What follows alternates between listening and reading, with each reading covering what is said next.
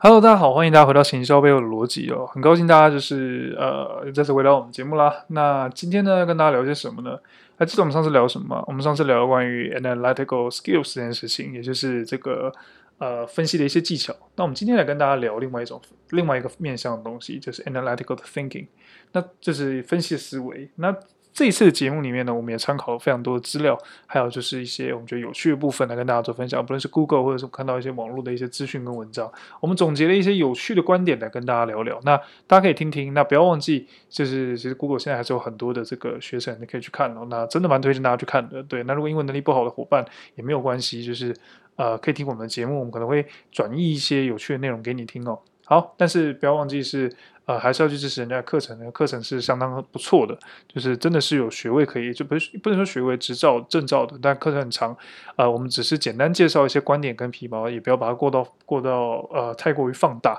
我们只帮大家做资讯整理哦。好，那废话不多说，来聊聊我们今天的内容。我们今天来聊就是关于这个呃 analytical thinking 这件事情。我们现在讲分析思维好了。大家都会听过，常说你要有分析的思维，你要有分析的思维。那到底什么是分析的思维？这句话如果要讲成定义的话，其实 somehow 有些抽象。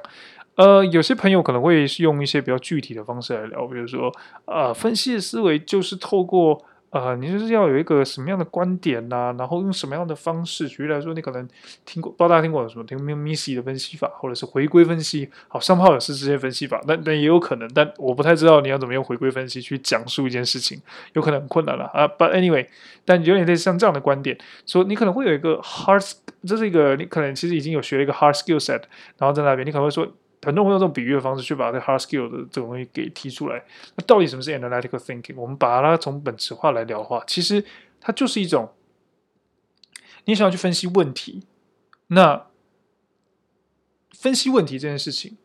你想用应该说你想要去分析某一个问题，但你想 follow 某一个 rule，而这个 rule 里面所所使用到的东西是相当完是有逻辑性的，是有完整的。完整的概念在里面，让你能够一步一步可追溯，也可呃，也可应该说可追溯、可理解的去完成分析这件事情。那我们会说这是一种 analytical 的 thinking。某种程度上来讲，就是你想解决某一个问题，但你要解决这个问题、理解这个问题，你用的方法是一个具有逻辑性思维且可追溯的。追溯的意思说，可能说呃，它可以就是。你可以往前去，往下做预，往下做讨论，但是你也可以往回去放回去检查你所做的，你所做的每一个分析的 step 里面有没有什么地方是有遗漏了，就是它是可以，它是有一个逻辑性存在的，而不是发散的做法去去做，而就是说每一个东西都是点到点，点到点，而不是一个呃，也不是一个点到点，是一个一个一个点到一个你想分析的目标，这样连带一条线一条线。彼此之间的所有思维是不互相连通的，不是这样的一个概念，它可能是一个网状的概念，让你能够去把你所想要分析的问题，使用不同东西的观点是彼此有互通的。也就是说，你所提的每一个，你在这件事情的分析过程中，你不只有逻辑性之外，你所做的每一个 step 都有相依性。在某种程度上上来讲，我们会说是一种 analytical 的 thinking，因为最重要的事情是在分析事情上来讲，依据我们现在所讨论的 series 里面，我们所讲的东西都是跟 data 有关的。你所用的 data 彼此之间一定有所关联或相互影响。那如果你用的 data 之间可能没有太多的关联的话，那也是蛮奇怪的。那我们接下来可能会聊一下这个这个部分。当然有可能有一些呃特例，欢迎大家就是提供一些特例，让我们去研究或者是呃让我们去思考这个部分哦。好，那 analytical thinking 里面呢，其实它就是一个 process 嘛，从从我刚刚讲过了。那既然你要找一个问题，那你可能。你现在你要要去 demo 一个问题，或者你要去 identifying 它是不是一个问题，你有很多种方法。那方法论就来了，方法论就来了。呃，这里呢，你用的方法或是你所用的一些逻辑性的一些做法，呃，跟前面我们提到的 skill 有点不一样。前面提到的 skill 呢，都比较偏向是一种 mindset，它是一种 mindset 的感觉。那这些 mindset 呢，其实都帮助到你去把问题给解析 process，或者是充分的去理解。你想要怎么样去操作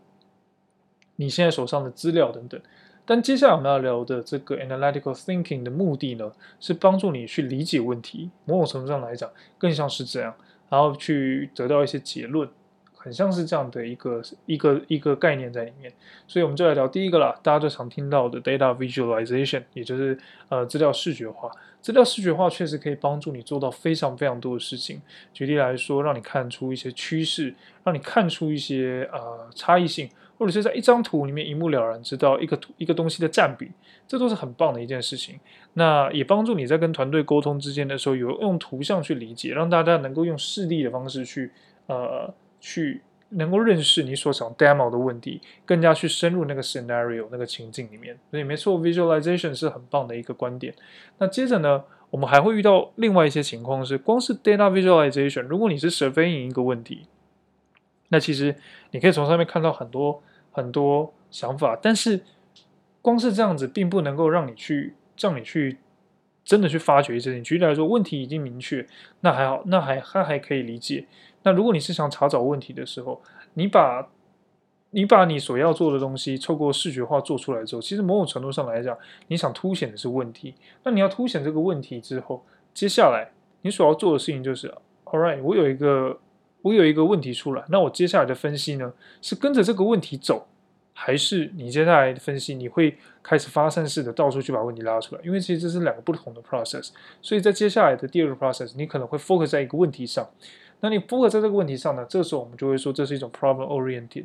就是针对问题去往前走的一个概念，就是说呃以问题导向的思维啦，我们会这样去想。那问题导向思维其实真的蛮重要的。很多人在讨论问题的时候，其实很发散。比如说，他可能真的从，比如说他在本来聊某一件事情，接着就跳到另外一个问题。也许这两个问题相关，但它并不是这次要解决的问题。那这也会影响到，就是说，如果你把问题构面拉得太大，彼此都全部连接在一起，但结果影响到的事情是你在执行上的执行上的问题的时候，那就会是另外一个呃另外一个。更复杂的情况发生哦，那不建议大家去用这样的方式去做呃发散性的思考，因为在分析的时候，我们会希望把问题的关联建立起来，没有，我们会希望把关联建立起来，但是用 problem oriented 的方式去思考，focus 在某一个断点上，有助于你呃，应该说问题导向思维上，有助于你更专注在解决这个问题，让你能够更低调的去想清楚这个问题本身应该要怎么样被解决，而且甚至你的目标在哪里。那当然。Problem oriented 这件事情，你把问题找出来之后，你理解到了 why 之后，你会有很多的这个机会，接着去往下去下一步思考。你可能会拿到一些数字，你可能会思考到一些问一些情况，或是你观察到一些现象。就比如说，你本来先用了 visualization，找到了一些可能有疑似问题的地方，接着你把问题定义之定义之后，你开始去建立了许多的假设，接着你会建立假设这件事情。就是你想要建立假设这件事情，或者你看到了一些数字的一些上上下下，你觉得这两个数字本身有关联，那这个时候呢，我们就会去介绍到另外一种观点，叫做 correlation 关联性。correlation 这边要先提醒大家，correlation 并不是 causation，不是因果关系。两者东西看起来有相同的趋势，并不代表它们一定有关联。那也许有关联，但这个关联可能只有百分之一，那也有可能单纯是巧合，又或者是我们刚刚前面所提到的某种情况，叫做。某种情况之后，他们可能确实有一个载体，或者是某一种东西连接，呃，转介连接的这两项东西。所以，当那个东西被影响之后，所有的呃，所有相关的指标被跟着往上拉。但这并不代表，并不代表，呃，单一一个项目就有机会直接去影响你现在所影响你现在呃，应该说你观测两个指标，就不代表说你你的第一个指标有能力直接去影响第二个指标，这是不一定的。那。他们中间可能会有一些桥梁，长或远，我们不知道。那这个时候呢，你可能会用开始用 correlation 的方式去建立一些假设，去认识你的问题，去认识你的资料，去了解你的趋势。那 correlation 一直都是在很多领域上面我们会常用到的观点，跟这种呃分析的一个思考思考方式。那甚至是你建立假设的方法。那呃 correlation 呢、本身来讲，会特别特别你会常看到的领域，除了资料之外。那应该说做纯做资料分析之外，你还会在像是 SEO 上面，或者是在做一些 marketing analysis 上面，发现一些在趋势上的时候，去用这个东西去做一个呃预估，或也不说不能说预估，而做一个关联性的探讨。那其实我们在做假设的时候，因为如果你已经知道因果关系，那你就基本上不太需要做假设。那某种程度上来讲，就是你不知道因果关系，所以你会用 correlation 的方式去建立很多的假设。那这个也是一个很重要的思维。那如果你本身呃常常就是呃，如果没有去多想 correlation 的问题的时候，其实有时候也会很容易去踩到一些坑，像是你可能会一个不小心是单向性的思维，那你可能就完全忽略了呃你的一些机会跟可能性。假如你不知道，或是像现在我在跟你们分享的时候，我可能也不知道啊、说你们到底是否喜欢这个内容，但我做了一个假设，所以我我我啊、安排了这集的内容来跟大家做分享，但是也有可能你们不喜欢。那你们有可能会在这一集的节目下面就是给我一些 feedback。那呃，至少在某种程度上来讲，我可以透过先前的节目去理解到，就是说，呃，你们对于这个主题的观点，所以诶，也许 podcast 很适合讲这个，我就可以有这样的 correlation 这样建立起来，然后接着去思考，去做很多假设。那这个都是从这样的一个观点来的。那接着我们会聊到一个叫做 big picture 的 thinking。Big picture thinking 这个东西大家听过，就是你要有全方位的全，就是比较思考的全面一点。我们全我们拿这个一个简单的例子来跟大家理解就好了。呃，这个没有一定的答案，也不知道 big picture 到底是 big how big，这个是一个很有趣的问题。Big picture 多大？讲清楚，不知道，我们没有办法一定能跟大家说清楚这件事情。那因为它会因因命题而而定嘛。那我们就想象一个思维就好了，想象一个蚂蚁是在一个二维的空间过生活，你是一个三维的生物。你可以从上往下看，蚂蚁看到的世界就是直线跟平面，但你可以看到天空，这就是差别。你可以去注意到的事情是天空高度，你可以感受到这些区别。但如果更高维度的生物呢？它 probably 可以看到的事情是，假设了科学台，稍微变科学台了。假设如果有一个更高维度的生物，它可能看到时间，它可能看到你的过去、你的历史，probably 也许吧，不知道。但这里的概念想跟大家讲的事情说，big picture 它其实某种程度上来讲是去了解。呃，更多更多跟这件事情有关，你可以去想象它的未来，想象它的过去，甚至呃呃呃，应该说想象它的未来，揣测它的过去，以及最基本的可能或是最适合的，就是拉高你的 context。对这件事情的 context 含量越丰富的时候，会让你对 big picture 上面你有更多的想象力，同时你也能够做出更多的假设，让你能够更加的去理解全面性到底发生了什么事。那再来就是 strategy，strategy 这件事情呢，其实呃，大家常听到就是说你要有策略，你要有想法，你要有个 plan，but 到底什么是 strategy？其实很简单一件事情，就是说呃，我们在分析问题的时候，我们刚刚已经讲了，就是说呃，分析问题有很多种方法，visualization、problem oriented，呃，correlation，还有我们刚刚最后讲的呃，最后讲的 big picture thinking，这些东西都很重要。但其实其实要达成这些东西，对。不外乎需要一些条件嘛。First of all，你要有 data，怎么样去获取 data？那你怎么样让你的 data 能够达到较好的成效，或者是说用你的 data 能够去解决什么样的呃问题？你想收集什么样的 data？那怎么样能够满足实际情况、现实情况？这个都是属于 strategy 面的东西。那如果能够达到你的目标以及切割时间点，strategical thinking 能够帮助你去更重要的事情是理解并并且去帮助你。在不违背一些特定的情形，比如说个资法，或者是一些，比如说不违反一些条件跟情况之下去收集你所要的资料，那这个就是属于比较 strategy 的部分。如果你把这五个东西全部拼凑起来，我们所聊的东西分别是 visualization、problem-oriented、visualization 资料视觉化，呃，还有问题导向思维，呃，还有这个关联性的思维，以及这个呃，big picture 有点难翻，但是我们讲说啊，比较全面性的思维吧。那还有最后就是策略性的思维，啊，这几项东西其实勾稽起来，你会发现是其实环环相扣，甚至还会结合到前面的 context，基本上跟 context 都呃脱不了关系，甚至 strategy 面的东西跟 data design 还有那么一点相似，对吧？所以某种程度上来讲，大家理解一件事情就好，就是说，呃。我们在聊这个 skills 时候，analytical skills 的时候，其实某种程度上，我们想聊的事情是呃一些呃特质跟 qualities。那你想要去解决某些问题，你如何去用你所知道的一些基本 know-how 去呃加上 data 去解决问题？那那是 skills。那除了你所认识的那些什么演算法之外，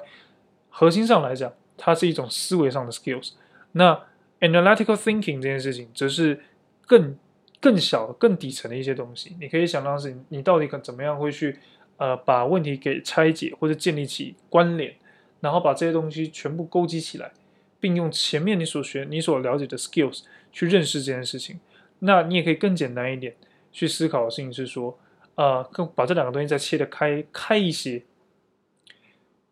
你可以把 analytical thinking 视为这种叫你如何去理解问题、研究问题、了解问题，而 analytical skills 这件事情是你在讨论你要如何用那些方法去解决前面的问题。那这两件事情，呃，会更有关联一点。好，到这边为止，其实我们已经介绍蛮多有关于 analytical thinking 的一些概念，或者是 analytical skills 的概念。其实大家不难理解到什么是分析了。那今天的节目呢，就先到这边。我们在接下来的 series 里面会在大家 recap 一次一些有关于分析还有 data 的一些概念。还有到目前为止，我们在聊的都是 data 分析，我们并没有聊到太复杂或者是呃太不一样的事情，都是真的很很单纯的一种 data 分析的一些基本的一些思维。那可能会跟你想象中的不太一样，是诶，这些东西好真的有那么好说吗？没错，这些东西其实。并没有到很需要被提出来，因为你会发现，其实我们都已经具备这样的思维时长。但是，当你今天遇到问题的时候，如果你要去检视一次你自己本身有没有真的把问题分析透彻的时候，如果你的你的大脑里有些把这些刚刚讲的东西全部 index 在你的脑海里，somehow 你所问分析问题的时候，你也会比较全面一点，你有更多的思维在里面，帮助你去理解问题的全貌，建立起良好的假设。好了，今天的节目就到这边了，我们下期见。那不要忘记一件事情，如果喜欢我们的节目，可以 follow 我们的 First Story，然后啊、呃，以及到我们的 iTunes，follow 我们的 iTunes。那也可以留言让让我们知道你想知道的一些问题，或者是你希望我们讲解的一些内容。那也不要忘记，我们还有一个 MKT Logic 的 IG。那 IG 上我们常常会 sharing 一些很有趣的 material content，让你有兴趣的朋友都可以上去看。那再来就是呃，不要忘记我们礼拜一、礼拜四会做更新，那记得要 follow 我们的内容喽。好了，那我们今天的节目就到这边，我们下次见，拜拜。